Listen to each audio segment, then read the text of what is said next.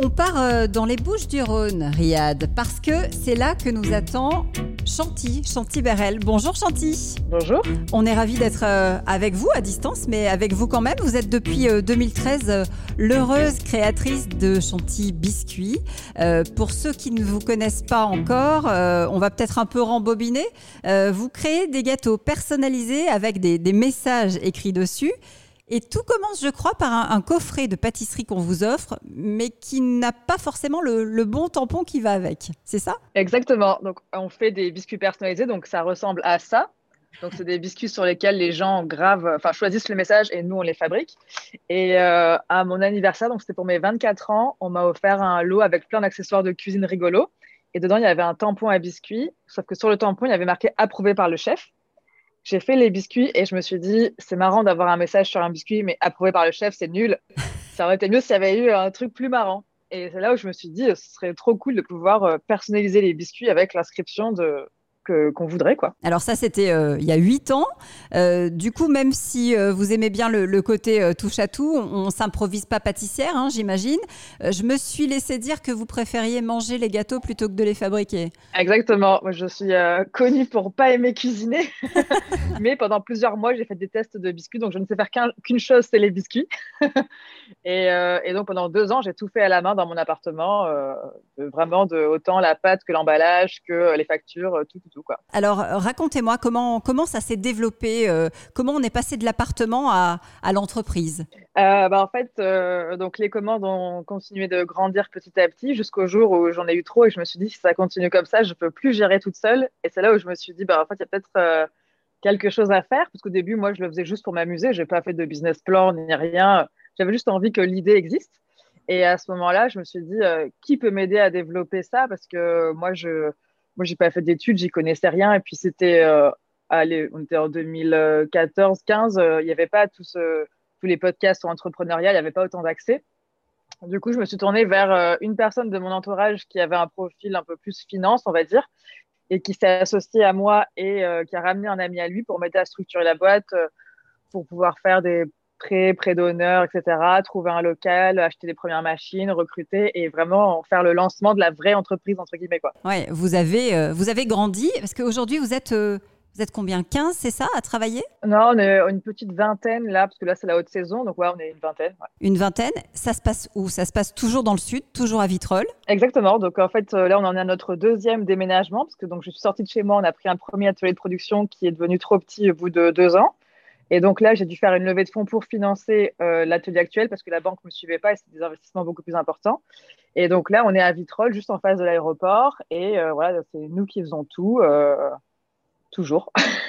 combien combien de, biscuits chantiers aujourd'hui sortent de, de l'usine? Aujourd'hui, c'est entre 4 et 40 000 biscuits par jour. Ah oui, c'est la quantité que je faisais sur un an entier. vous, vous l'aviez prévu, ça? Vous l'aviez anticipé, ce, succès-là, quand vous vous êtes lancé? Non, je pense que, en fait, j'en rêvais dans le sens où je disais toujours, euh, euh, vous verrez, un jour, il y aura Chantilly Biscuit chez Air France ou euh, des choses comme ça. Donc, je, je rêvais grand, mais c'était impossible de me visualiser concrètement avec des salariés, avec des machines, surtout que j'y connaissais rien. Je savais même pas ce que c'était une machine de biscuiterie. Euh, donc je, le voulais, mais je ne le visualisais pas vraiment, non. Euh, c'est important ce qu'elle dit là aussi, euh, Riyad. elle rêvait, elle rêvait de quelque chose. Mais elle le visualisait pas vraiment. Ah oui, ça bien sûr, faut y croire. forcément, si elle a insisté, si elle a persisté, si elle a continué, c'est qu'elle y croyait, c'est qu'elle sentait tout doucement. Et d'ailleurs, finalement, son, sa persévérance lui a donné raison. donc c'est normal, oui, elle, elle, y croit. Après, comme elle dit, elle dit, j'imagine pas euh, et je le sais, ça, parce que dans toutes les créations, on n'imagine pas forcément un futur en se disant je vais faire euh, la conquête du monde, etc. Heureusement que je visualise pas le futur parce que je pense que je me serais fait peur si j'avais déjà anticipé tous les problèmes qui allaient se passer. Et c'est qui tes clients alors? Ça peut être autant un particulier qui va faire un cadeau d'anniversaire, une annonce de grossesse, euh, qui va remplacer dragé sur un mariage, qu'une entreprise qui va faire une OP de com, qui va faire des cadeaux aux clients. Donc, on a énormément de clients possibles. On a aussi pas mal de d'hôtels et de restaurants qui donnent les biscuits en accompagnement du café. Donc, euh, on est euh, très universel, on n'a pas trop de limites en termes de cible. C'est ça qui est assez génial. Et c'est aussi ça qui nous a permis de, de continuer pendant le Covid, vu qu'on avait quand même une grosse partie événementielle qui a été coupée. Mais comme on avait d'autres cibles, on a pu tenir. Quoi. Ouais, c'est, ça, ce qui est, ce qui est intéressant, c'est que pendant la période du Covid, il y a des entreprises qui, pour faire tenir les équipes, ont commandé des, des chantilly biscuits avec des messages d'encouragement, histoire que tout le monde ne, ne, ne, tombe pas en dépression. Ouais, exactement. Et en fait, c'est ce qui a un peu sauvé notre année 2020, parce que voilà, donc, on fait beaucoup d'événementiels. Donc même avant le confinement, on avait déjà plein de clients qui annulaient leurs commandes parce que les événements étaient annulés. Et euh, pendant les deux mois, de mars à mai, on a fermé l'usine, donc on a fait zéro biscuit. Et en fait, euh, on s'est rendu compte qu'effectivement, il y avait beaucoup d'entreprises qui avaient envie euh, d'avoir quand même une certaine présence physique auprès de leurs clients et leurs salariés à travers des cadeaux. Il y avait eu beaucoup de conférences digitales où les gens recevaient des biscuits pour les mettre dans le bain, etc. Donc, on a orienté notre discours commercial dans ce sens et on a eu énormément de commandes de boîtes qui faisaient livrer dans tous les salariés partout dans le monde des coffrets de biscuits de soutien, etc. Vous avez aussi lancé des, sachets de thé. Exactement. Donc euh, ça, c'est aussi un, fruit du confinement parce que ça m'a donné beaucoup de temps, d'esprit disponible pour penser à d'autres idées et pour pouvoir les créer. Et donc on a lancé une gamme de thé et infusion euh, avec des étiquettes à message, donc qui sont dans la continuité des biscuits et qui vont avec. Euh, voilà, depuis maintenant un, ouais, depuis février. il y en a un qui va sortir pour Noël dans pas longtemps. votre rentabilité, vous serez rentable quand?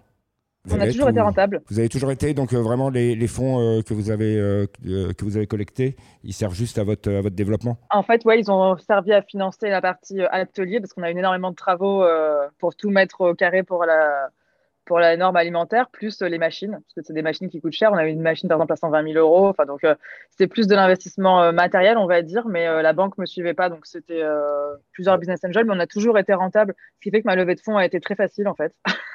Et c'est quoi le message le plus drôle qu'on vous a demandé euh, d'inscrire sur un biscuit? Ah, Ça, c'est dur de répondre à cette question parce qu'il y en a tellement. Euh, il y a beaucoup de messages même qu'on comprend même pas parce que c'est des blagues entre les gens. Euh, un message drôle qui revient très souvent, qui est né d'une blague que j'ai faite sur Instagram. beaucoup de gens commandent pour leur mariage un biscuit avec marqué Les dragées, c'est pour les nazes.